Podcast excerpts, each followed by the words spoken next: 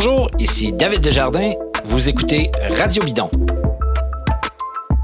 Radio Bidon est présenté par HLC, un des plus importants distributeurs nord-américains de pièces et accessoires de vélo basés à Lévis.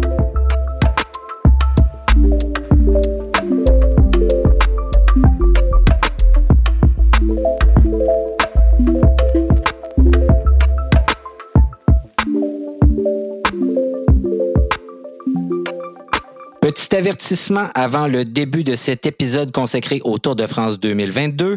On a enregistré l'épisode le lundi, le Tour de France commence le vendredi et au moment même où on se parlait, donc il y a des coureurs qui ont, dont on croyait en fait qu'ils devaient faire partie du Tour et qui ont été retirés de la liste des partants de leur équipe. C'est le cas de Sam Bennett dont on parle dans l'épisode et qui n'en fera pas partie. Il y a un autre invité euh, dans le pré-tour et le Tour de France et c'est la COVID. Donc, euh, entre le moment où vous allez entendre ceci et le début du tour, ça se peut qu'il y ait d'autres euh, coureurs qui ne prendront pas le départ en raison de la COVID. Donc, on espère qu'il y en aura le moins possible, mais c'est fort probable qu'il y ait de l'information que vous allez entendre dans ce podcast qui ne sera pas tout à fait juste. On s'en excuse, il y a des changements qui se font à la dernière minute et il y a évidemment cette maudite pandémie qui n'en finit plus et qui s'en mêle. Sur ce, Bonne écoute et surtout, bon Tour de France.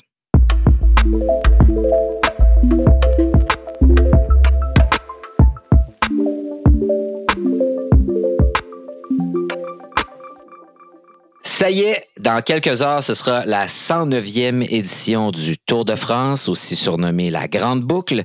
Cette année, le Tour va se lancer depuis Copenhague au Danemark. On va y disputer trois étapes avant de migrer vers le nord de la France pour ensuite opérer quelque chose qui ressemble un peu à une traversée de la France plus qu'un tour, parce qu'on descend donc du nord vers le sud à travers les Alpes, ensuite un petit peu plus à l'ouest vers les Pyrénées pour ensuite revenir sur Paris pour la grande finale sur les Champs-Élysées. Euh, on y va avec quelques petites statistiques sur ce tour-là avant de parler avec Emmanuel Moisan et Simon Drouin de la presse. Emmanuel va nous parler des étapes à ne pas manquer et Simon va nous parler de ses récents entretiens avec euh, nos compatriotes ainsi que des prétendants, donc de ceux dont on croit qu'ils vont peut-être remporter l'un des maillots tant convoités au tour. Donc, le tour, comme d'habitude, c'est 21 euh, étapes sur 24 jours, c'est 3346,5 km.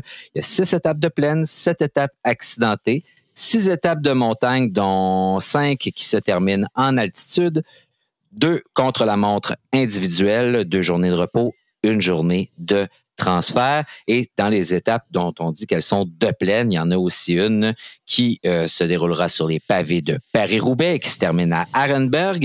Et il y a aussi une journée, là, quand même, un deuxième contre-la-montre individuelle qui sera juste juste avant donc euh, la dernière étape et ce sera sur un profil quand même assez accidenté qui va se terminer à Rocamadour. Emmanuel Moisan, salut, comment ça va?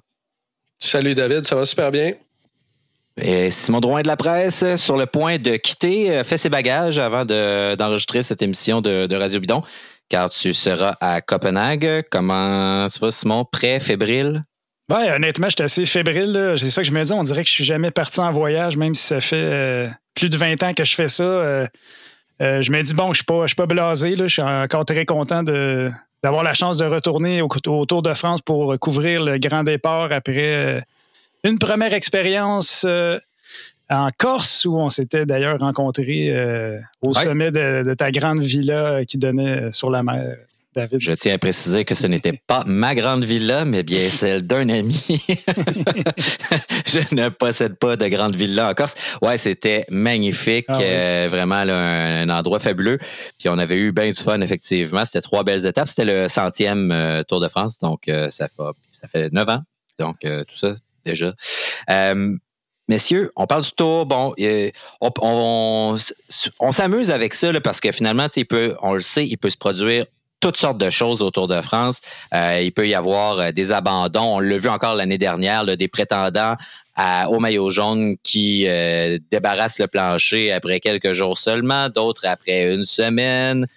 donc, des équipes comme Jumbo Visma l'année dernière qui ont été décimés d'un côté, mais qui se sont rabattus sur euh, des plans B et C qui leur ont été euh, quand même fort profitables. Euh, c'est assez intéressant de voir ça. D'ailleurs, je pense en avoir parlé lors de la dernière émission, mais si c'est pas le cas, il y a un très, très bon film là-dessus sur YouTube, si vous pouvez le voir. Ça s'appelle Plan B, donc, et puis on suit derrière la scène, donc en arrière-scène, l'équipe Jumbo Visma qui fait face à ces problèmes-là, ces reculs-là, puis comment ils ont composé avec ça à l'intérieur c'est quand même pas mal intéressant avec des images de l'équipe, tout ça, donc puis aussi dans les la voiture d'équipe, dans l'autobus, etc. Donc et qui donne un visage un peu plus humain aux coureurs qui ont toujours leur game face quand on les voit. Euh, Emmanuel, je commencerai avec toi parce que, bon, euh, pour le commun des mortels, c'est-à-dire comme euh, nous autres ici qui avons des jobs et qui aimons continuer à faire du vélo quand même, vu que c'est le mois de juillet, regarder toutes les étapes du tour, c'est à peu près impossible, du moins au complet. Le tour, on peut le voir ici au Québec, au Canada, on peut le voir sur Flowbike. vous pouvez sûrement le voir ailleurs, mais on vous expliquera pas comment, vous, vous serez débrouillard. Euh, et donc, euh, il faut, un peu choisir les étapes qu'on regarde. Le tour s'arrange pour avoir des étapes spectaculaires la fin de semaine. Il y en a d'autres la semaine. Euh, on a demandé à Emmanuel de nous sélectionner quelques étapes à ne pas manquer, à regarder en direct ou en différé absolument du début à la fin. Emmanuel, on commence par quoi? C'est quoi la première étape qu'on devrait mettre à son agenda et dire, OK, celle-là, c'est sûr qu'on l'a fait. J'en ai choisi cinq en tout. Euh, la première étant l'étape numéro 5, justement, celle qu'on peut appeler le, mini Paris-Roubaix, qui est une étape de 157 km entre Lille et Arambert, euh, dans laquelle vont figurer 11 secteurs pavés pour un total de 20 km. Euh, puis comme le dit un peu le, le vieil adage, il n'y a personne qui va gagner le tour sur cette étape-là, mais il y a possibilité de le perdre définitivement. Alors, c'est une étape là, qui va demander beaucoup de concentration. On a vu euh, plusieurs prétendants aller en reconnaissance là, sur les, les secteurs pavés là, euh, au printemps. Euh, Pogacar qui a même fait le tour des Flandres, là, puis qui est allé euh, mm-hmm. faire de la reconnaissance dans ce coin-là. Alors, euh, ça risque d'être une première étape, une étape en fait assez nerveuse là, où les, les, prétendants au général vont, vont se tenir bien blottis dans les roues puis essayer de passer ça sans, sans trop d'encombre, comme on dit.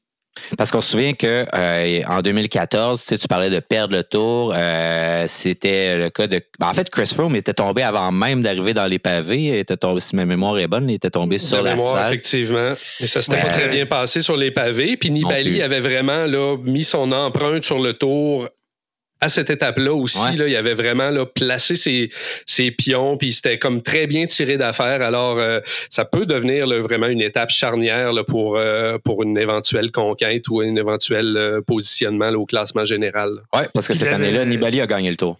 Ouais, c'est ça. Puis il, pleuvait aussi, à mon souvenir. Oui, puis Froome était tombé justement sous, la pluie. Puis il était peut-être pas tombé sur les pavés, mais bon, c'était évidemment, ça fait une étape très nerveuse, l'approche des pavés, puis ça, ça a été un peu la guerre et euh, probablement qui a, qui a, chuté à cause de ça, le positionnement. Surtout que sur les, les, courses, les courses pavées printanières, habituellement, ce sont tous les spécialistes de chacune des équipes qui se retrouvent là. Puis par définition, sur le Tour de France, il y a un paquet de néophytes qui ont à peu près jamais fait ça de leur vie ou qui ont très, très peu d'expérience. Euh, on, a aussi parlé là, dans les dernières années, est-ce que, est-ce que ce type d'étape-là a sa place là, sur un grand tour, euh, les secteurs euh, de gravel ou ces affaires-là, bon, on n'est pas là pour, euh, pour, pour faire le débat aujourd'hui. Cette étape-là figure euh, sur le parcours. Ils devront la franchir et, et euh, sans trop d'encombre si pour quiconque veut, euh, veut terminer le tour, évidemment. quoi qu'on en pense, que ce soit, excuse-moi Simon, après ça je laisse aller, mais quoi qu'on en pense de est-ce que ça devrait être là, est-ce que ça devrait pas être là, je pense que le tour, comme les autres grands tours, ont une épreuve de renouvellement, tu sais, de, puis de, rendre l'épreuve intéressante. Est-ce que cette manière-là, c'est la bonne? Euh, est-ce que rajouter du gravel, c'est la bonne façon aussi? Je ne sais pas, comme tu dis, euh, je pense que les arguments pour et contre se valent, là, mais il y a une nécessité d'ajouter des éléments excitants à la course qui sont pour pas qu'on ait juste une espèce de répétition éternelle des mêmes euh, types d'étapes année après année. Mm-hmm. Simon, tu allais dire quelque chose? Moi, j'ai très hâte, là, Emmanuel l'a mentionné, de voir des, coureurs euh, moins, moins familiers ou à l'aise dans ce genre de, de parcours-là. Ça récompense justement les bons pilotes puis les coureurs complets. Que Tadej Pogacar, je pense qu'on peut le qualifier d'extraordinaire pilote. Là, fait que probablement qu'il ça devrait, bien se passer pour lui euh, dans, cette étape-là. Puis, je regarde les noms des, des secteurs pavés. Là. Moi, j'ai hâte de voir le, le type de secteur, tu sais, c'est pas très les mêmes secteurs que Paris-Roubaix. C'est évidemment le même. Euh, secteur géographique, là, mais c'est pas les, Mhm. exactement les mêmes secteurs. J'ai hâte de voir le, le type de, de pavé, puis est-ce que ça va être très accidenté? Est-ce que, bon, il, y a plusieurs des, euh, il y a plusieurs des secteurs pavés qui figurent sur Paris-Roubaix. Euh, certains non, certains oui. Euh, puis euh, donc euh, ils- et ils sont beaucoup plus longs que par le passé, donc où on est on avait intercalé des petits secteurs. C'est pas il y a pas il y a pas tellement de différence dans le kilométrage total, euh, il a pas de différence majeure en fait dans le kilométrage total de secteurs pavés, mais ils ont décidé d'introduire des secteurs qui étaient plus longs, donc plus difficiles à passer, là, où là tu te fais brasser pendant longtemps. Euh, Emmanuel, la deuxième étape à pas manquer à mettre à l'agenda, ça serait quoi? La deuxième que j'ai sélectionnée, c'est l'étape 11. Euh, je je l'ai surnommée l'étape reine. Puis là, on pourrait avoir tout un débat là, sur qu'est-ce que l'étape reine, puis comment est-ce qu'on la définit, puis qu'est-ce qui rentre là, en considération pour nommer une étape comme ça. Toujours est-il que l'étape 11 du, du Tour de France fait 151,7 km entre Albertville et le col du Granon, Serre Chevalier. J'adore d'ailleurs les noms d'étapes, là, puis les noms de, de, de, de villes d'arrivée puis de départ là, du Tour de France. Malade. Euh, c'est un premier 50 km en, faux plat ascendant avant d'attaquer les, les, les très photogéniques lacets de Montvernier euh, qui font, euh, font 3,4 km à 8,2% Ensuite de ça, les coureurs vont enchaîner avec le col du Télégraphe, euh, 12 km à 7 pour ensuite s'attaquer au col du Galibier qui fait 17,7 km euh, de long, qui est le point le plus élevé du Tour de France à 2642 mètres. Alors, on y décernera le souvenir Henri Desgranges au premier coureur qui va franchir ce col-là comme étant le, le point le plus haut du Tour euh, 2022. C'est L'équivalent de la, la Chimacopie là, sur le, le Giro. Exactement. Il y a une particularité euh, pour le souvenir Henri Desgranges, c'est qu'on on attribue ça là, au, euh, au premier coureur qui passe au sommet du Galibier. Si Mhm. le, Gali- le Galibier ne figure pas sur le parcours du Tour de France, on, on l'attribue au passage le plus élevé, sauf Ouais. s'il s'agit du Tourmalet, puisque le Tourmalet a lui-même son propre prix. Alors à ce moment-là, le souvenir d'Henri Desgranges est attribué au deuxième plus haut passage du Tour de France. Cette année, il n'y a pas de dispute. On passe par le Galibier. Alors c'est là que sera décerné euh, le, le prix souvenir Henri Desgranges qui est euh, le fondateur puis l'organisateur des premières éditions du, euh, du Tour de France. Ensuite de ça, ça, passe par le col du Lautaret pour rejoindre euh, la dernière difficulté du jour, qui est le col du Granon, qui est une arrivée au sommet à 2413 mètres, qui est de loin l'arrivée au sommet la plus haute de l'édition 2022. Alors, ça devrait être une étape très, très, très difficile et très intéressante à suivre. Ouais, il paraît que c'est plus dur que, que l'Isoar, plus dur que d'autres très, très, très gros cols. On voit moins souvent le Granon, mais euh, c'est un col extrêmement difficile. Donc, euh, je pense qu'il. Il, nous le garde pour nous le ramener une fois de temps en temps comme ça, comme étant quelque chose de vraiment spectaculaire. L'autre, l'autre- la troisième étape que j'ai sélectionnée, c'est tout de suite le lendemain. Euh, c'est une espèce de festival du hors catégorie euh, sur 165 km de Briançon à l'Alpe d'Huez. Euh, ça va être une très, très dure journée pour les sprinteurs, on se l'imagine. Ça va être une très dure journée pour tout le monde, là, mais on, on pense particulièrement au groupe Eto. Euh, on fait l'ascension de trois cols hors catégorie, deux passages au-dessus des 2000 mètres, dont le Galibier qu'on va encore franchir euh, pour l'étape 12. Euh, après à peine 10 km de roulée sur l'étape, là, ça commence dans les pentes du Galibier tout de suite. Alors, ça part très, très raide. Euh, ça enchaîne avec la croix, de fer, euh, 29 km à 5,2% et une arrivée au sommet de l'Alpe d'Huez qui est toujours extrêmement spectaculaire, toujours très, très, très intéressante à suivre. On dit de l'étape 12 que c'est un, une espèce d'hommage au Tour de 1986. Là, un, étant une réplique quasi identique euh, d'une étape où euh, et Le Monde, qui étaient alors coéquipiers, s'étaient euh, disputé la victoire là, euh, Mhm. à ce moment-là, en 1986. Et c'est un 14 juillet. Donc, on va sûrement voir quelques Français crier Cocorico et essayer de remporter l'étape. Et le Dutch Corner bien animé, comme d'habitude, Ah ouais. dans la Duez. Ouais, avec des exact. effluves de bière et de cigarettes qui vont euh, emplir les narines des coureurs. Les chanceux. Euh, Euh, la, la quatrième étape. As-tu ajouté quelque chose? Non, non, non, je, je vas-y, vas-y. J'allais enchaîner là, avec la quatrième étape euh, que, que j'ai sélectionnée, qui est un peu euh, peut-être l'explication finale en montagne là, euh, entre Lourdes et Haute-Acam. Alors, on est du côté des Pyrénées à ce moment-là, la seconde journée de haute montagne là, dans les Pyrénées sur 143 kilomètres. la dernière chance de, faire des écarts en montagne sur le Tour 2022.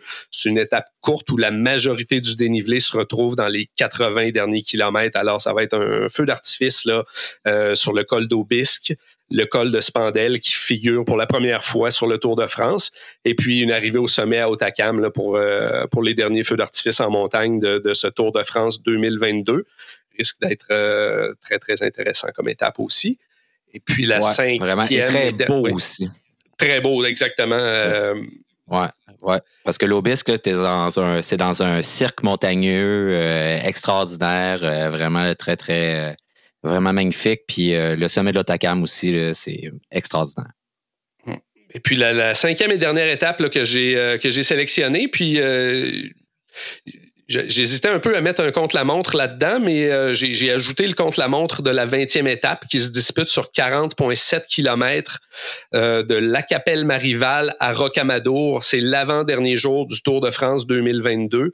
Euh, puis cette étape-là nous propose un effort en solitaire de près de 41 km. Donc, c'est le, le contre-la-montre le plus long depuis 2014, où un contre-la-montre de 54 km avait été remporté par Tony Martin, puis dans lequel Vincenzo Nibali avait conforté son avance au, classement général.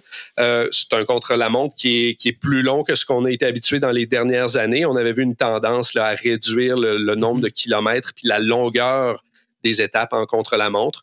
C'est un parcours qui est assez plat sur son début, mais dans lequel il y a deux bosses là, quand même assez, euh, assez importantes là, dans le final qui pourraient poser problème à certains, euh, dont la dernière, là, c'est la côte de l'Hospitalet qui est d'une longueur de 1,5 km à 7,8% qui arrive dans les 3-4 derniers kilomètres avant l'arrivée, si je ne m'abuse. Alors, ceux qui sont partis trop, euh, trop fort là, euh, sur ce compte-la-montre-là vont, vont, arriver là euh, avec les jambes lourdes. Ça pourrait faire une différence là, pour certains qui prétendent à la victoire ou à protéger leur position là, au classement général.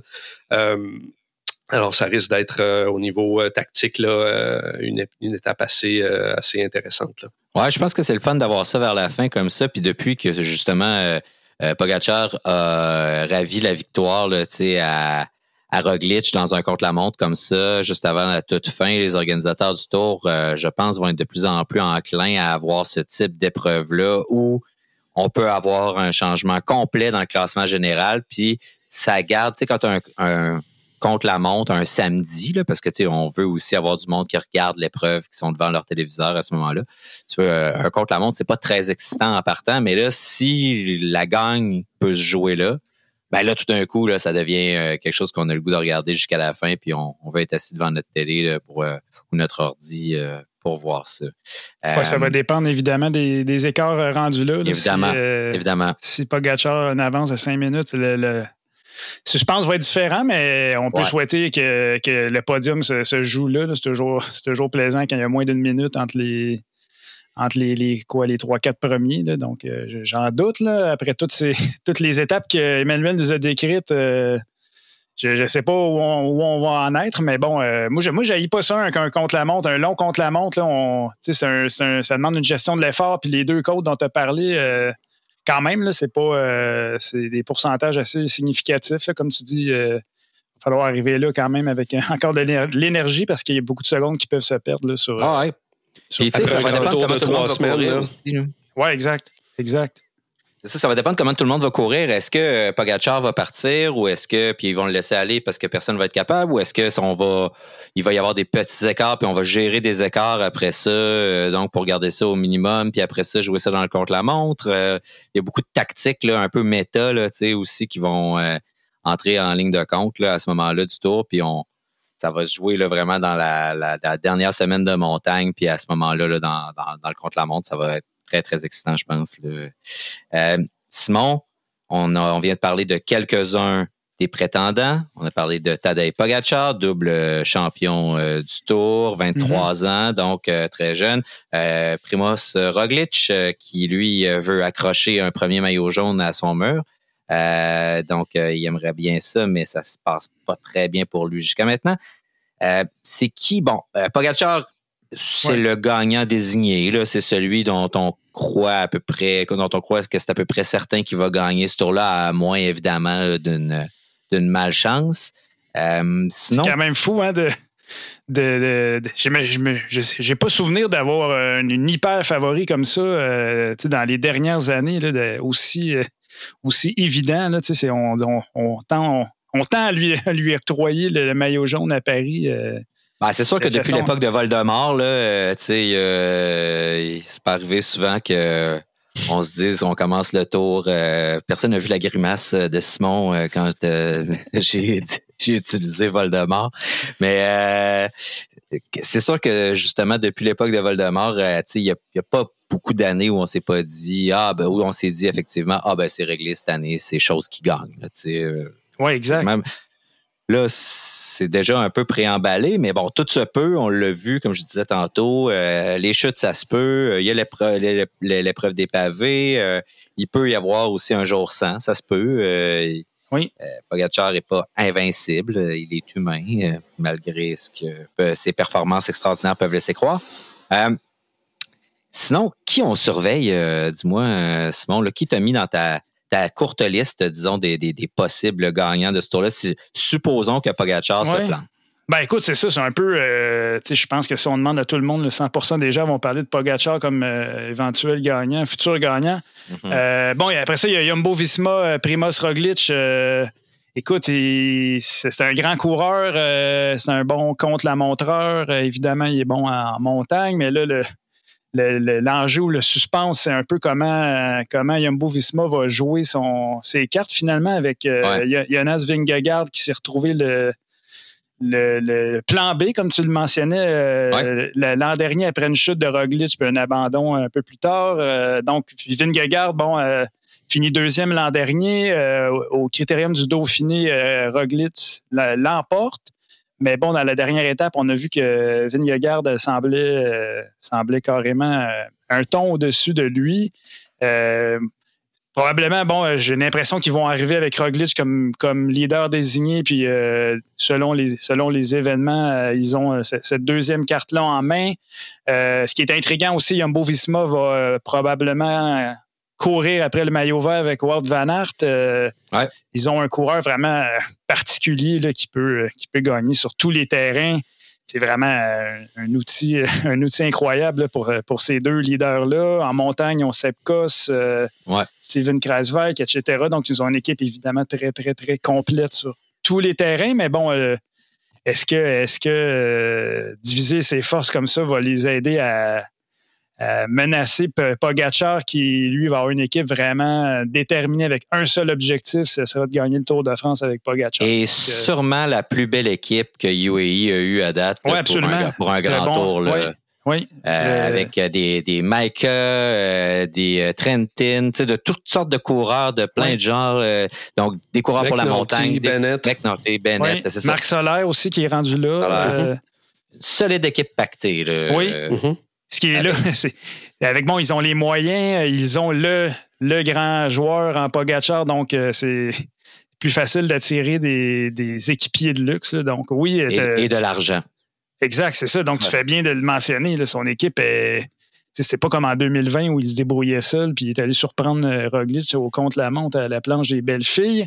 Ensuite, euh, ben, Ineos Grenadier, qui a été euh, évidemment une, équipe dominante là, pendant je ne sais pas combien d'années, une dizaine d'années. Là, c'est un peu plus c'est un peu plus intriguant. Euh, bon, ils ont pratiquement quatre, pas quatre, excusez-moi, trois leaders qui, peuvent prétendre à monter sur le podium. Puis bon, Geraint Thomas qui a été qui a été fumant autour de Suisse, qui est un peu ressuscité de ses cendres, entre guillemets. Là. Bon, ça a toujours été un bon coureur, il a gagné une fois. Euh, il était impressionnant. Je ne sais pas ce que vous en avez pensé, là, mais bon, il, évidemment. Il est très, très fort autour de Suisse, mais c'est une semaine, le Tour de Suisse. Oui, exact. C'est pas, trois semaines. C'est un coureur très. plutôt type diesel qui qui aime pas trop les à Fait que je regarde les, étapes, là, euh, même l'Alpe d'Huez ou euh, les étapes dont, Emmanuel a parlé en haute montagne, puis le, les Pyrénées en deuxième euh, partie, en deuxième ou en troisième semaine, je euh, je sais pas. Là, mais bon, les, les, contre-la-montre devraient bien lui sourire. Ils ont aussi Danny Martinez, qui probablement est sur papier peut-être leur, meilleure carte à mes yeux pour, pour monter sur le podium. Mm-hmm. Et aussi Adam Yates, qui qui, est un gars qui a montré qu'il était, qui était vraiment un coureur de complet et tout, mais bon, est-ce qu'il va, euh, est-ce qu'il va être là? Souvent. moi, j'osais pas le dire, mais on, dirait qu'il y a toujours quelque chose qui arrive aux frères Yates qui les empêche de, de marquer un coup. Euh... Ils choquent souvent. Là. Beaucoup d'abandon, beaucoup de, de, de, de, moments de jour sans, puis à un moment de. Puis là, c'est l'échec. Ça leur arrive très, très souvent. Ils sont solides, puis tout d'un coup, il y a une journée, ça ne marche pas. Mais ben, on s'entend que c'est trois coureurs qui, peuvent, qui pourraient euh, se retrouver sur le podium. Je sais pas comment ils. c'est quand même une, équipe euh, qui a beaucoup d'expérience, beaucoup de moyens. C'est une équipe maline qui. qui moi, ça m'intrigue. En tout cas, ça m'intrigue. Je suis content de voir qu'ils. Je pense que Martinez a plus de chances de survivre à des attaques de des gars comme Roglic et Pogacar qui ont tendance à donner des bons coups, là, puis à, justement à pas la jouer diesel à, la style Ineos slash Sky. Là, euh, euh, donc, euh, Martinez a plus de chances de survivre à ça. Des, des épreuves comme le mur de Péguerre, puis des places comme ça avec des gros pourcentages mm-hmm. où c'est extrêmement difficile. Ça lui sied mieux que à Thomas, ça c'est ça. J'aime beaucoup leur rouleur là, pour les, les, quoi, les dix premières étapes. Là, Castro Viejo, euh, Ghana, euh, Luke Rowe, euh, ils ont quand même ils ont beaucoup de chevaux vapeur pour entourer les. Bref, c'est ça, s'il y a un problème avec l'un des trois, ben, ils, ont, ils, ont, ils, ont, deux autres cartes à jouer. puis ensuite, bon, AG2R, Ben O'Connor, l'Australien qui a fini mm-hmm quatrième euh, l'an dernier, qui avait, c'était quoi, probablement la surprise euh, du tour. Là, on le connaissait beaucoup moins, puis euh, il, a, confirmé son, sa bonne forme. écoute, aidez-moi, c'est au Tour de Suisse ou. non, excusez-moi, c'est au Dauphiné. Ils étaient, c'était le, dernier à suivre les, les Jumbo Visma, donc il était très impressionnant. Il semble, il semble monter en puissance, puis il a eu une, excellente saison. Donc, euh, puis AG2R aussi, belle équipe hein, qui, s'est privée de qui s'est privé du favori de David, Greg Van. Euh, donc, non, ça donne une idée de, la puissance de, cette équipe-là. c'est une équipe assez complète aussi qui, aura probablement euh, un leader, ou qui pas probablement, aura un leader unique avec, bon, Oliver Nasson, Benoît Cosnefroy, Jeffrey Bouchard en montagne. Aurélien Parrain-Pinte, Bob Youngles qui vient, qui est toujours, il vient de gagner quoi, le, je sais pas son combienième titre de champion du Luxembourg. Puis bon, le, ensuite, probablement à mes yeux, l'espèce d'épouvantail euh, Alexander Vlasov euh, avec euh, Bora qui c'est probablement que c'est un gars qui pourrait qui peut terminer sur le podium. Un point d'interrogation, il a attrapé la COVID au, autour de Suisse, autour de Suisse, pardon, a-t-il été elle était malade? On ne sait, on sait pas grand-chose de, de son statut. Euh, je ne sais pas si vous avez lu des choses récemment. Euh. J'ai rien vu de, spécifique quant à sa forme. Euh. c'est un peu. c'est sûr que c'est évidemment pas idéal d'avoir ce. Mais bon, s'il n'y avait pas eu cet épisode de, COVID-là, moi, à mes yeux, c'était le, le, grand, la grande menace au UAE et Yumbo Visma. Euh, puis après, bon, on en a. Après, je pense qu'on tombe dans une autre. Euh, dans d'autres catégories de coureurs. Là, euh, donc, les, ceux que je viens de mentionner à mes yeux sont les, favoris pour finir dans, les, cinq premiers. Je ne sais pas si vous, vous avez des, coureurs que. Ben, il y a, moi, il y a, Ouran que je disqualifie jamais parce que des, il croit, mais vraiment, je le vois pas comme gagnant, là, mais pas du tout. Mais un podium avec oui. ça se peut. C'est un coureur qui est wise, qui, est, qui, est, qui va attendre, euh, puis qui va toujours être là, un peu dans l'ombre euh, des autres, sans trop se faire remarquer. Il fait souvent ça, puis il s'en sort assez bien. Euh, bien entouré aussi. très bien entouré, mais la question, c'est à la place d'IF, est-ce que je mettrais mes billes derrière Ouran ou si j'essaierais avec des gars comme Magnus Cort et autres d'aller gagner des étapes plus tôt? Euh, c'est des équipes qui ont besoin de faire des points aussi, euh, ça, quand même. Fait que ça, ça, entre dans le, la stratégie aussi. Puis sinon, ben, Thibaut Pinot est là, mais je pense pas qu'il vise une victoire euh, au classement général, ni officiellement, ni officieusement. donc, il dit qu'il va aller à la chasse d'étapes. Ouais.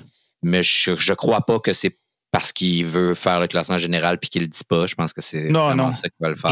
Quand j'ai parlé à Antoine Duchesne, son coéquipier, il disait que ça semble assez clair que lui va aller à la chasse aux étapes puis que ce sera David Godu, le, le leader pour le classement général de Groupama FDJ. Euh, Godu, euh, point d'interrogation aussi. Euh, je suis curieux. Ouais, ça c'est vrai. je je le sais pas. Point d'interrogation, comme tu dis.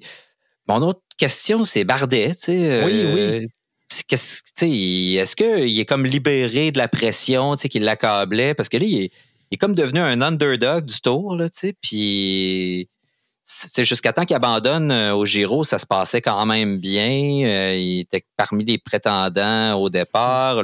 son Giro se passait quand même assez bien. Bardet marchait très, très fort depuis le début de la saison. Puis là, euh, il y a eu son abandon.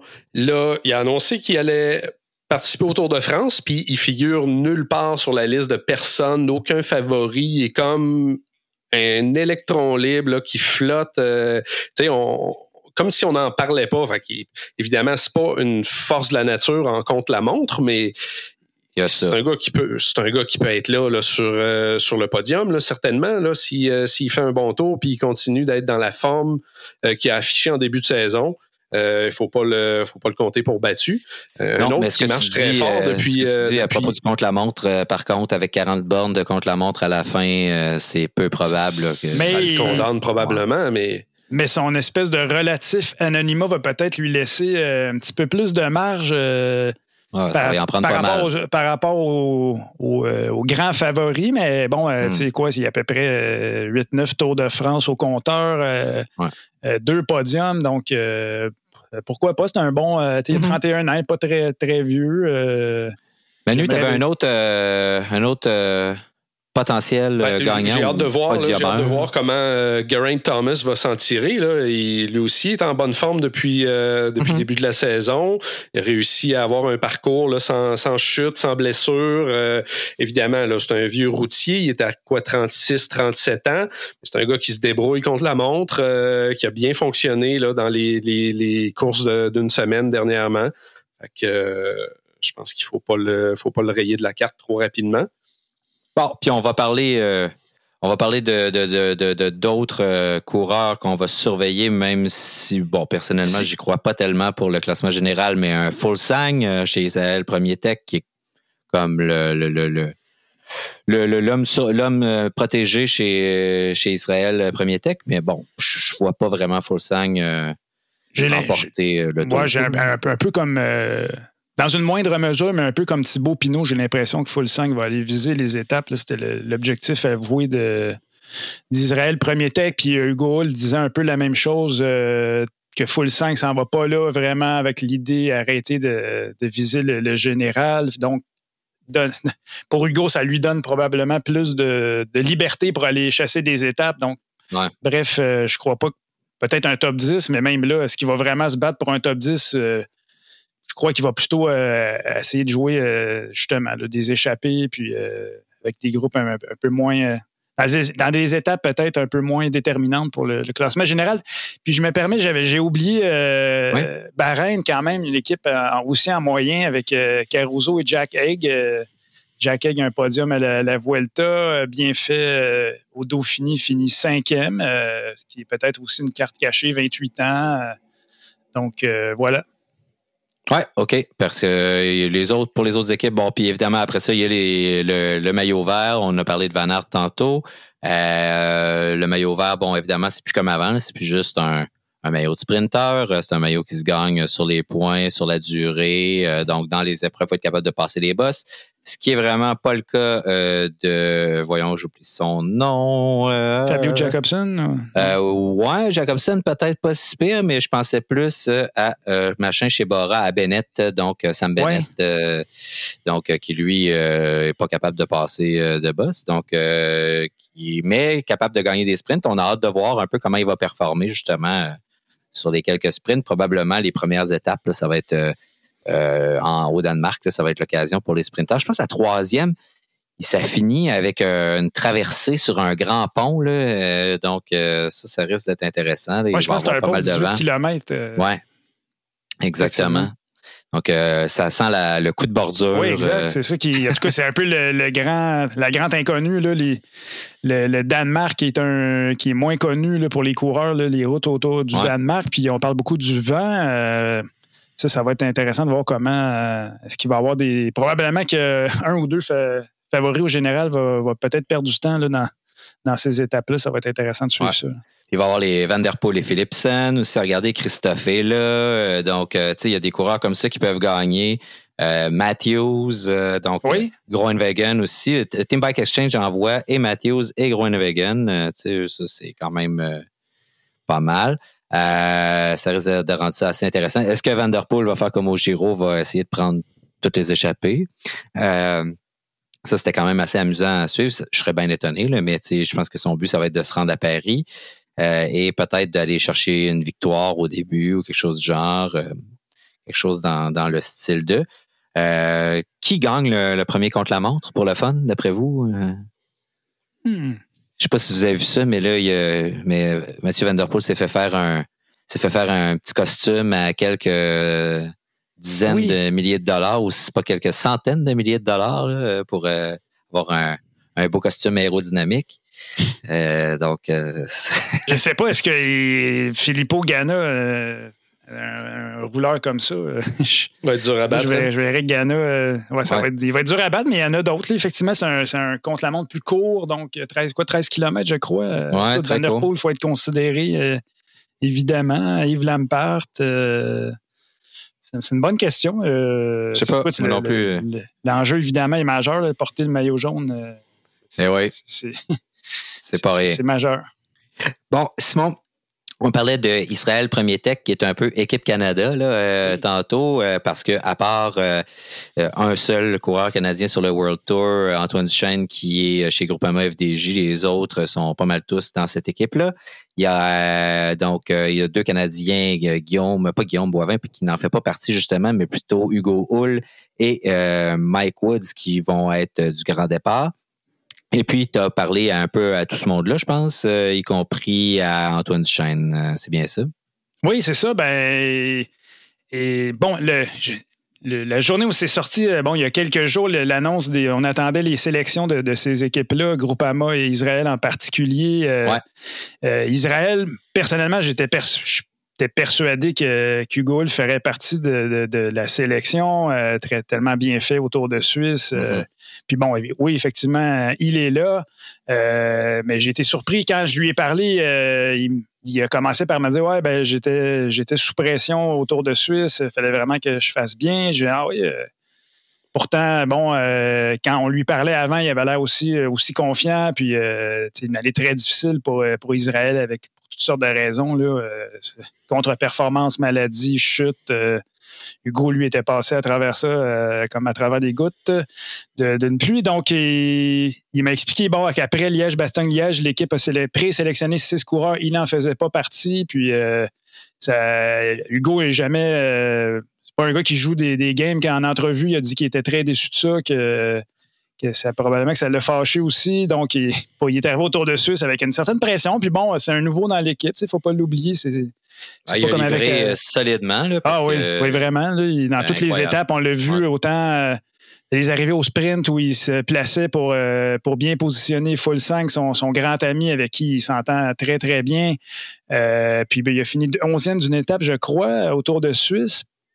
Puis après, on l'a vu. La dernière ou l'avant-dernière, je me souviens plus, l'avant-dernière, où il a déposé euh, Fulsang à genre 4-5 km de l'arrivée au Liechtenstein, là, dans une série de montées brutales. Là, il était vraiment fort. Oui, il a fait sauter euh, Remco Venepol. Euh, Thibaut Pinot aussi a sauté à ce moment-là. Donc, Hugo était vraiment solide, autant sur le plat qu'en haute montagne, dans des conditions assez difficiles en ce qui concerne la chaleur, donc ma surprise, a été de voir que Hugo n'était pas si convaincu que ça. En tout cas, il, n'est pas qu'il n'était pas convaincu. On lui avait dit il faut que tu fasses tes preuves euh, autour de Suisse. Puis Fulsang était très bon aussi, fini troisième. Euh, donc euh, voilà, Hugo, son quatrième tour déjà, quand même. Qui... Puis avec la forme qu'il a démontré, on peut croire que dans avec les bonnes circonstances, dans une bonne journée, dans une échappée, peut, euh, peut espérer gagner une étape, ce qui n'est pas, mm-hmm. c'est pas farfelu de, penser ça. Les gens nous demandent toujours est-ce qu'il peut gagner une étape? La réponse, c'est oui, mais bon, le pourcentage de chance, je ne saurais le dire. Là. Évidemment, tout le monde est, est à son maximum au Tour de France. Euh, euh que les circonstances s'y prêtent puis qu'il se passe quelque chose qui, qui, entre en sa faveur à ce moment-là. tu vas parler de Mike Woods, mais j'aimerais ça on va reparler de Mike Woods après. J'ai une question existentielle à vous poser. De, on joue, je vais jouer un peu au team manager avec vous là, pour Mike Woods, mais euh, c'est une question que je ne vous ai pas posée avant, mais que je vais vous poser après pour point. Parlons d'Antoine Duchesne avant. Antoine, c'est son deuxième tour. Euh, il, a passé à travers toutes sortes d'épreuves. Euh, il y a eu des années pas mal difficiles. Là, on l'a vu euh, se préparer autour de Suisse avec Thibaut Pinot, aller reconnaître des étapes, faire de la haute montagne. Il vient d'avoir un bébé, donc c'est quand même pas évident. On l'a vu remercier d'ailleurs sa blonde de l'avoir soutenu dans sa, préparation. Est-ce qu'il est très près d'être autour en ce moment? Ah oui, ben, j'allais y venir. Écoute, ça, c'était le, grand point d'interrogation. Est-ce qu'Antoine Duchesne allait être sélectionné pour le tour? Euh, c'était pas nécessairement évident. C'est une équipe euh, avec quand même beaucoup de profondeur. Euh, mm-hmm. on, peut penser qu'ils vont favoriser davantage les Français. Antoine a été choisi. Quand je lui ai parlé, justement, tu parles de sa de sa femme euh, Chloé qui, était avec lui quand il a, été convoqué par ses trois directeurs sportifs pour un, appel Zoom, j'imagine. Puis il dit bon, Chloé était. Elle écoutait, puis quand on lui a donné la bonne nouvelle, il dit Je suis tombé à terre, puis j'ai broyé, puis euh, je suis tombé dans, les bras de ma blonde, puis je me disais T'en, mets-tu? Non, non. Il dit vraiment, c'est ça qui est arrivé. Euh, il s'est pas caché que pour lui, c'était vraiment très émotif. Là. Il a fait une première fois le tour en 2016. Après, ses problèmes, ça a été euh, problème euh, artériel, là, endofibrose, il a été opéré. Ensuite, 2020, il croyait revenir autour à une mononucléose. Euh, a changé d'équipe aussi dans, à travers tout ça. Que c'est vraiment, une belle histoire parce qu'il y avait Bruno Armirail qui, est un coureur, très bon coureur, jeune coureur français qui avait bien fait qui avait bien fait au Dauphiné, avait été dans des échappées euh, trois jours euh, de suite. Euh, puis j'ai, surveillé un peu les réseaux sociaux. Ça fait débat en France. Là, c'est pas rien d'être choisi pour le, Tour de France. Je sais pas si au Québec on, les réalise, là, mais là-bas, ben, c'est comme 110 Dans une équipe française. Là, dans une équipe française, là, on parle des. Qui, qui, va être sélectionné, ça fait l'objet de débat. On a laissé de côté Bruno Armirail qui est allé ensuite gagner le chrono des championnats de France. Là, donc, on s'est privé du meilleur coureur chrono français qui, pour, euh, pour amener Antoine Duchesne qui. Moi, personnellement, je pense vraiment que, que Thibaut Pinot a un grand rôle à jouer là-dedans. Euh, Thibaut Pinot semble vraiment avoir du plaisir avec Antoine, qui est un gars qui le, qui le fait rire, qui le détend. Qui... Ce que j'allais dire, étant donné le moral de Thibaut Pinot qui est comme chancelant, on va dire ça comme ça, là, puis même Antoine il en a parlé aussi quand, quand, Thibaut, Pinot est de, bonne humeur, il, il, soulève tout le monde autour de lui, mais quand ça va mal, il drague tout le monde avec lui vers le, vers le bas. Euh, est-ce que tu as l'impression que, étant donné le caractère d'Antoine, qui a l'air d'être euh, quelqu'un de très bon vivant, qui a l'air de servir de tampon un peu aussi, genre entre euh, le monde et Thibaut Pinot, là, ils ont l'air d'être des bons potes. de mm-hmm. Est-ce que ça joue dans, dans, le management, mais tu viens de répondre à ma question, c'est sûrement. Oui, assurément. Euh, puis là, quand j'ai parlé à Antoine, il me dit, ah, ben, pendant la journée, la journée où il attendait la réponse, Thibaut lui écrivait Puis, puis, as-tu des nouvelles Finalement, il dit Antoine, c'est la première personne que j'ai appelée. Évidemment, ils sont, euh, sont, sont, devenus assez, euh, assez amis euh, avec les, avec les années.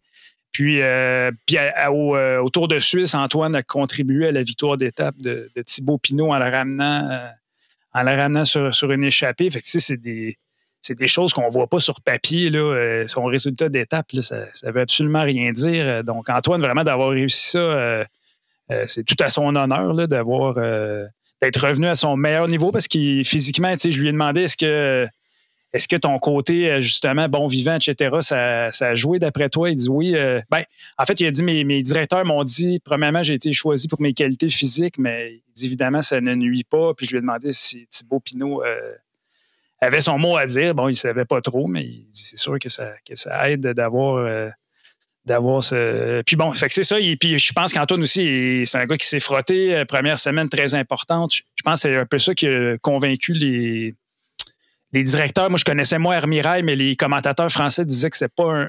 c'est pas ce type de coureur-là qui frotte euh, comme Antoine et Olivier Le Gac. Antoine a déjà fait Paris-Roubaix, tu sais. oui, aussi, oui. oui. Ça, ça fait quand même un bon bagage dans les, dans les classiques. Là, fait que, ben voilà, bravo, bravo Antoine qui. Puis aussi, écoute, dans les dans haute montagne, il est capable de passer avec les quoi, les 40-45 meilleurs il est capable de, passer un, grand col, puis après ça, d'être là euh, dans la plaine. Donc, euh, c'était vraiment une belle histoire, sa, sélection pour, euh, pour le Tour de France.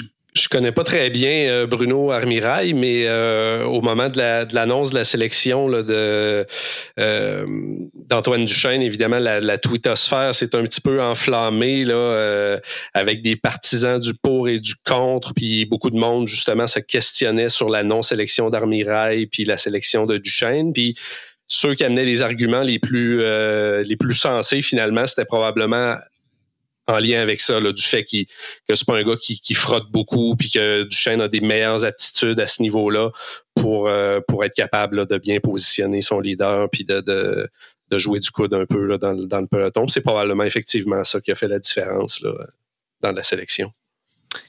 Euh, j'ai envie de jouer un peu euh, au jeu des, des possibilités ou en tout cas, vous allez essayer de me suivre dans mon jeu, là, mais supposons que vous êtes euh, à la tête euh, de Israël Premier Tech. C'est le moment des sélections. Vous avez besoin de faire des points. Vous en avez fait un peu, là, ça va pas si mal que ça, vous êtes, mais c'est pas réglé. Alors, pour celles et ceux là, qui débarquent à Radio Bidon, se disent Ah, je vais écouter l'émission du Tour de France puis qui comprennent pas, je fais un récapitulatif très bref. Il y a maintenant une nouvelle règle dans l'Union cycliste internationale où les équipes World Tour, donc de première catégorie, doivent accumuler des points en gagnant des courses. Des courses très prestigieuses, des fois, font moins de points que des courses moins prestigieuses, ce qui fait qu'on va envoyer des coureurs, des fois, dans des courses de seconde catégorie pour aller faire des points, plutôt que de avoir de fortes chances de ne pas faire de points, donc de perdre dans des courses de moins bonne importance, de moins grande importance. Ma question, c'est, je suis manager de cette équipe-là est-ce que j'enverrais pas Mike Woods autour d'Autriche faire des points à la place de l'envoyer autour de France où finalement il peut peut-être gagner une étape, deux s'il est vraiment chanceux, mais qui peut aller chercher un paquet de points puis sécuriser la place de l'équipe pour le World Tour pour l'année prochaine? Qu'est-ce que ben, moi, non, non, parce que euh, à cause de l'importance euh, du Tour de France, je pense qu'ils le, comprennent aussi. Ils ont joué euh, dans le dernier mois, ils ont placé euh, justement Mike Woods qui est allé faire la route d'Occitanie, qui, mm-hmm. l'a gagné. Il avait fait aussi le, Mont Ventoux dénivelé Challenge plutôt qu'à Il devait faire le Tour de Suisse. Donc, ça, ils l'ont fait. oui, en termes de, les, chances de ramasser des points, tu as raison, s'ils avaient envoyé Woods euh, autour d'Autriche, probablement qu'il y avait beaucoup plus de chances de faire plus de points, mais il y a aussi, moi je pense que tout le monde est capable de, d'évaluer le prestige d'une victoire. Euh, victoire autour de France, victoire d'étape, euh, ça n'a rien à voir, même s'ils ramassent moins de points pour le, l'image de l'équipe, la publicité, euh, etc. Euh, premier tech, euh, que, commanditaire québécois, si Woods va gagner une étape, c'est vraiment, ce serait vraiment extraordinaire. extraordinaire pour eux. Donc, Woods, Jacob Fulsang, c'est des coureurs qui peuvent, qui peuvent faire ça. Et pourquoi pas Hugo Hull, Daryl Impey qui, qui vient de gagner mm-hmm. une étape autour de Suisse. Donc, je pense que l'enjeu sportif aussi est considéré, pas seulement la course au point, malheureusement, des fois, qui, ah, c'est sûr, mais tu sais, est-ce qu'à l'inverse aussi, puis là, je repose comme une question ouverte, là, mais tu sais, puis on jase, là, mais envoyer des coureurs à des courses de seconde catégorie, euh, comme on a fait maintenant avec Guillaume Boivin, euh, est-ce qu'on vient, on n'a pas scrappé ses chances de pouvoir faire le Tour de France euh, à ce moment-là en l'envoyant faire des, en l'envoyant un peu en ballon sacrifice, tu sais dans des courses comme celle-là en disant bon peut-être que puis finalement tu sais on essaie d'aller chercher des points là puis ça marche pas trop ou ça marche mais peu importe mais on sacrifie des coureurs dans ces courses là aussi on sacrifie leur chance en fait de ben oui c'est clair c'est clair. Euh, Guillaume, je suis content que tu en parles parce que Guillaume devait faire le Dauphiné. Euh, mm-hmm. On lui a dit non, tu t'en vas pas là, tu t'en vas en Belgique faire des, Pour courses 1.1 euh, ou un point pro. puis il a fait le tour de Belgique aussi. Malheureusement, après tout ça, finalement, et puis lui, à ma, connaissance, il se préparait en altitude justement pour aller euh, faire le Dauphiné, l'enchaînement Dauphiné Tour de France. malheureusement, on lui a dit bon, mais ben, non, c'est pas ça que tu vas faire. comme Guillaume me l'a dit quand il, il était en Belgique, c'est notre job, puis c'est ça, c'est un travail aussi, puis il l'a fait, il fait de bonne foi, de bon cœur, puis finalement écoute, il doit être vraiment il doit être frustré de la situation. Il se retrouve euh, premier remplaçant finalement. donc, ça, a coûté, euh, ça lui a coûté probablement sa, place sur le tour, alors que lui doit euh, sentir qu'il a des, vraiment des très bonnes jambes et il est en excellente condition. il est allé. Pour se changer les idées, il est allé faire le, championnat canadien à Edmonton en, fin de semaine, puis il finit deuxième derrière Pierre-André Côté, quand même un beau, un beau podium, malheureusement pour lui. Euh, pour Guillaume, a perdu son maillot de champion national. Donc, euh, oui, euh, c'est assez cruel pour, pour Guillaume. Donc, je me souviens plus c'était quoi ta question, là, mais. ma question, en fait, c'est est-ce que cette game-là, ça, peut scraper la carrière de des coureurs? C'est ce que je, sous-entends, cette game de points-là, qui fait qu'on envoie des coureurs. Puis la façon dont ces points-là sont attribués à des courses de moindre importance où il y a plus de points à aller chercher. Fait que là, on est prêt à sacrifier, entre guillemets, la possiblement euh, la carrière de des coureurs en les envoyant, en, leur, en les privant de la chance de faire des courses plus prestigieuses et donc d'obtenir des rôles plus prestigieux au sein de l'équipe sous prétexte qu'il faut aller faire des points. C'est ça. Euh, c'est vrai. En même temps, c'est ça. C'est la game en ce moment. La game. Euh, c'est ça. Puis, c'est la game, mais tu sais, ils, ils balancent aussi les. Vas-y, Simon. Non, non, vas-y, vas-y.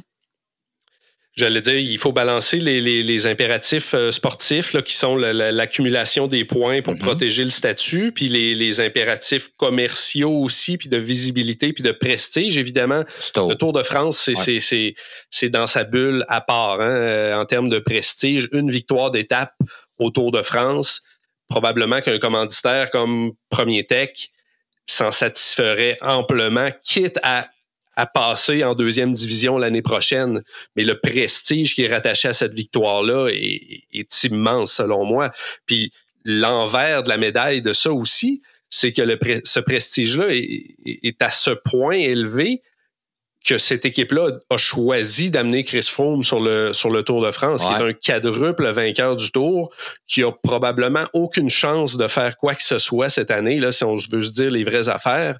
Chris Froome va, va être un figurant, là, puis il sera probablement même pas un coéquipier de, de si bon calibre que ça pour Mike Woods en tout cas, il nous a pas montré grand-chose à date. On a eu un petit espoir là, dans la dernière course par étape qu'il a faite. Puis, il le sélectionne pareil.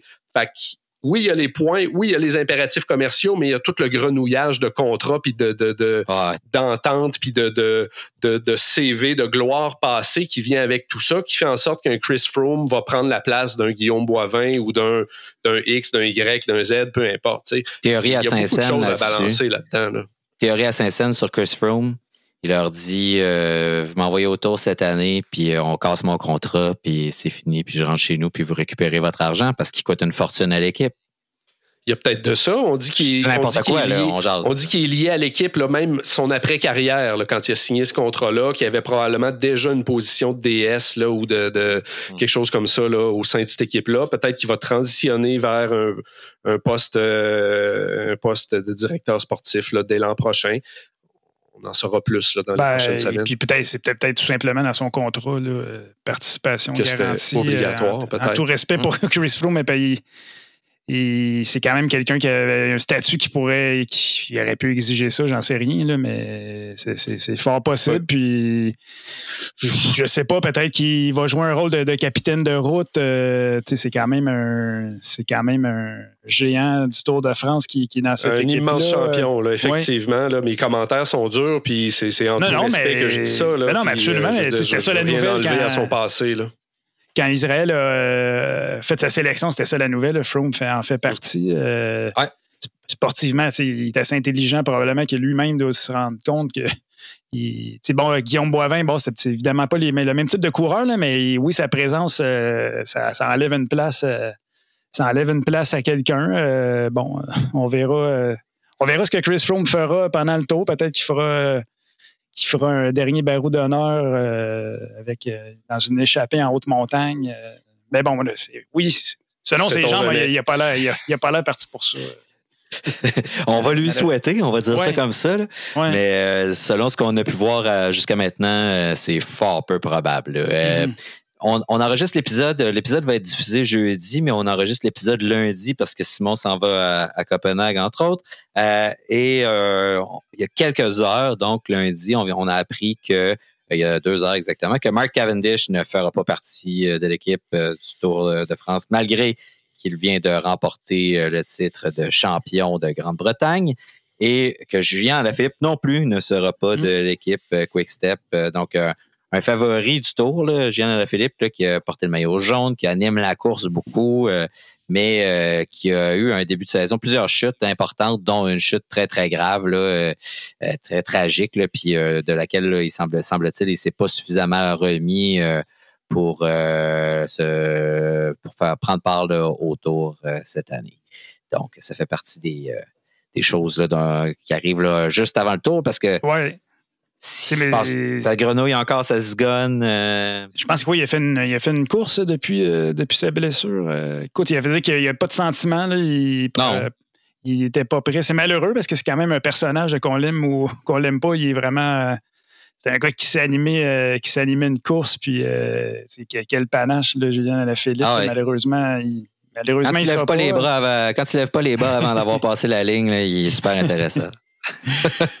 Puis bon, eux, on y va avec euh, Jacobson, euh, Markov. Euh, ils ont un gros, gros train pour les sprints. Ça va être intéressant de voir comment les autres équipes vont, vont pouvoir manœuvrer à travers tout ça. Ils ont des bons euh, chasseurs d'étapes, les Casper Asgreen. Mhm. Euh, j'ai hâte de voir ça. J'ai hâte de voir leur. Ouais, moi j'ai hâte de voir, mettons, comme, comment Bora va s'arranger avec une équipe qui n'est pas vraiment là, mon, euh, équipée pour, pour les sprints pour Bennett. Là, puis donc contre un, gros train comme celui là, comme, comme celui-là, par exemple. Donc, ça va être intéressant à voir.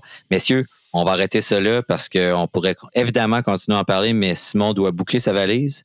Ouais, oui, là, euh, quitter faire la file pendant cinq heures de temps pour passer la sécurité à l'aéroport. Je vais arriver cinq heures à l'avance à, Montréal-Trudeau, parce que ça semble assez euh, particulier, bon. les, les files d'attente là-bas. On te souhaite bonne chance. Puis est-ce que, Simon, je te demande ça euh, pendant l'enregistrement, mais est-ce que tu vas être avec nous? est-ce que tu pourrais être avec nous dans les prochains jours? Est-ce qu'on va pouvoir se parler à ton retour du tour? Ben oui, absolument. Ben oui, ben oui. Parfait. Ça va me faire plaisir. Excellent. Puis si tu réussis à faire des, des, des, entrevues puis que tu as des captations à garder tout ça, on va les prendre avec plaisir. Puis si t'es pas capable, ben on va te pardonner. tu me mets ça, euh, tu me mets ça live de même. C'est ça, ouais, c'est bon. je vais ça live de même. Un peu de pression. Ouais, mon possible. Ouais, un vrai de pression. Je, je, suis comme ça, je te lance ça dans l'univers. Gars, oh. je te mets le klaxon. Ouais, c'est en plein ça que je veux. Fait que, merci beaucoup. Des bruits, des bruits de klaxon. Euh... comment il appelle ça? Slow radio? Slow radio. hey, merci beaucoup, messieurs. Puis bon tour à tous les auditeurs, toutes les auditrices, à vous deux. Euh, c'est quand même, euh, en terminant, juste pour finir, pourquoi vous, le tour, c'est différent de toutes les courses? Pourquoi vous l'aimez? Euh, euh, moi, c'est pas ma course préférée, mais elle a un caractère particulier. c'est souvent lié à, nos à notre premier amour du, du, cyclisme. Emmanuel, je commencerai par toi. Pourquoi le tour? T'aimes autant ça année après année, puis tu y reviens? Moi, c'est ce qui m'a fait découvrir le vélo sur route. Euh, c'est à la fin des années 80. J'étais déjà un maniaque de vélo de montagne, euh, BMX. Je m'en allais tout le temps dans le bois, tout ça. Puis j'avais comme jamais réalisé que il y avait tout un monde, tout cet univers-là, cet héritage-là qui était bien plus vieux que ce que je connaissais du vélo, qui était le vélo de montagne. Et puis, euh, c'est une époque où euh, j'étais euh, j'étais comme assistant moniteur dans un camp de vacances, puis c'était la fin des années 80, comme je vous ai dit il y avait euh, Steve Bauer là, qui faisait des flamèches sur le tour, qui arrivait sur la scène. Puis euh, le, bibliothécaire au camp de vacances écrivait tout, à chaque jour les résultats de l'étape sur l'ardoise à ah l'extérieur de, la petite cabine en bois rond. Puis c'était à peu près tout ce que je voyais du déroulement de la course. Je suivais ça là, par deux phrases qui étaient écrites sur l'ardoise. Et puis, euh, c'est ce qui m'a donné le goût d'en de, connaître plus, d'en savoir davantage. Surtout qu'il y avait l'élément de fierté là, avec Steve Bauer qui avait, mhm. qui avait porté le maillot jaune pendant cinq jours en 88, puis pendant neuf jours en 1990. Alors, c'est vraiment ça là, qui m'a fait accrocher sur tout le, le, vélo de route, mais le Tour de France, puis toute la mythologie, puis l'histoire de cette épreuve-là. là Un sacré bon bibliothécaire. Hein? Vraiment. Ouais, c'est un de Bonne anecdote. Très bonne anecdote. Simon, toi, pourquoi le tour? C'est quoi la place qu'il occupe dans ta vie? Ben moi, j'ai toujours une passion pour le vélo. Je ne sais pas exactement ça, ça vient d'où. Probablement mon, mon amitié avec Dominique Perron, ancien euh, champion canadien, euh, qui m'a fait un peu mm-hmm. découvrir tous les, les, rouages de ce sport-là. Euh, moi aussi, fin des années 80, début des années 90, Endurance, etc.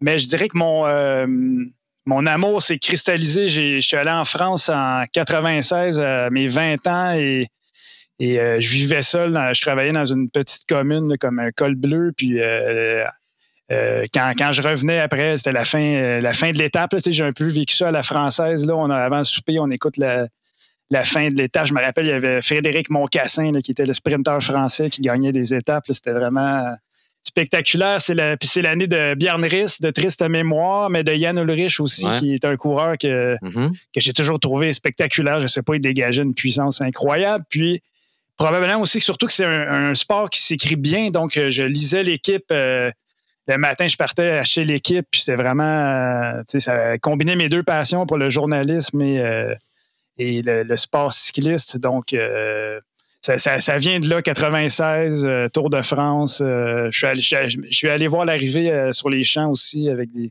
Je me rappelle d'avoir croisé des Danois. C'était quand même. C'est drôle, je retourne là, je m'en vais au Danemark donc, ça boucle la boucle. Donc, ça vient de là, euh, mon amour euh, pour le tour. C'est tu, tu m'ouvres la porte parce que ben, c'est drôle parce que ça vient, ça a l'air d'être toujours un peu littéraire euh, parce que Emmanuel, toi, c'est un bibliothécaire. Simon, il y avait l'équipe, tout ça. Puis moi, ben, c'est vraiment à cause de Foglia que je me suis intéressé au tour. le cyclisme, ça m'intéressait pas, pas en tout. En fait, le sport en général, j'ai jamais tant suivi ça que ça. Emmanuel et moi, on a fait du vélo de montagne ensemble. Ça fait longtemps. On a travaillé dans, dans, des boutiques ensemble. On, on, vient un peu de la même école. Mais, tu sais, même le vélo de montagne, je suivais ça distraitement, là, les, les, les pros, mais sans plus. Euh, J'étais un peu trop bum là, pour m'intéresser euh, au sport euh, professionnel puis à la discipline que ça nécessite. Puis c'est la poésie de ce sport-là à travers Foglier. Puis après ça, j'ai découvert tous les autres auteurs tu sais, qui, qui parlaient de, ce sport-là, donc les Albert Londres, tu sais, autres de, du genre qui m'ont fait euh, découvrir qu'ils se racontaient des histoires fabuleuses mm-hmm. dans dans ce dans ce, ce sport-là, dans les montagnes, dans les épreuves, que finalement c'était euh, des récits épiques là, de de grandes victoires, de défaites cuisantes, de traîtrises, de, de tricheries, d'accidents, exactement. Donc, toutes ces choses-là, donc c'est souvent beau et tragique et laid et tout ça en même temps. sais puis c'est là que je me suis rendu compte que dans chaque course, il y avait une histoire fabuleuse. Je me suis mis à suivre ça. C'est ce qui fait accepter, je pense, beaucoup aussi la lenteur de ce sport-là, où finalement les, les péripéties sont, sont rares, tu sais, sur six heures. Les, les, les, les, moments où, les choses basculent, où les choses se passent, sont quand même assez, assez courts et assez euh, rares. Donc euh, là, j'avais l'impression que chaque course est un roman. Tu sais, puis moi qui m'intéresse à, la littérature bien avant le, le cyclisme, c'est comme un, sport vraiment désigné pour moi, mais c'est vraiment, je, je, dis tout le temps ça comme ça, mais c'est la faute à Pierre Foglia, donc euh, ton ancien euh, collègue Simon, qui, euh, mm-hmm. qui m'a vraiment fait découvrir cet aspect-là du sport, justement en le racontant. Puis beaucoup en racontant la France autour du tour, les gens, euh, l'aspect humain de ça aussi. Donc, euh, puis après ça, je me suis intéressé à toute l'histoire du tour. Je suis revenu en arrière, euh, les légendes du cyclisme. Puis c'est ça qui m'a fait tomber en amour avec le, vélo. Donc, c'est ça, mon histoire. Superbe histoire. Messieurs, merci. Bon tour. Bon tour. Puis, ben, bonne chance dans votre gestion d'agenda pour les trois prochaines semaines. Bon voyage, Simon. Bon tour, les gars, puis on se reparle bientôt.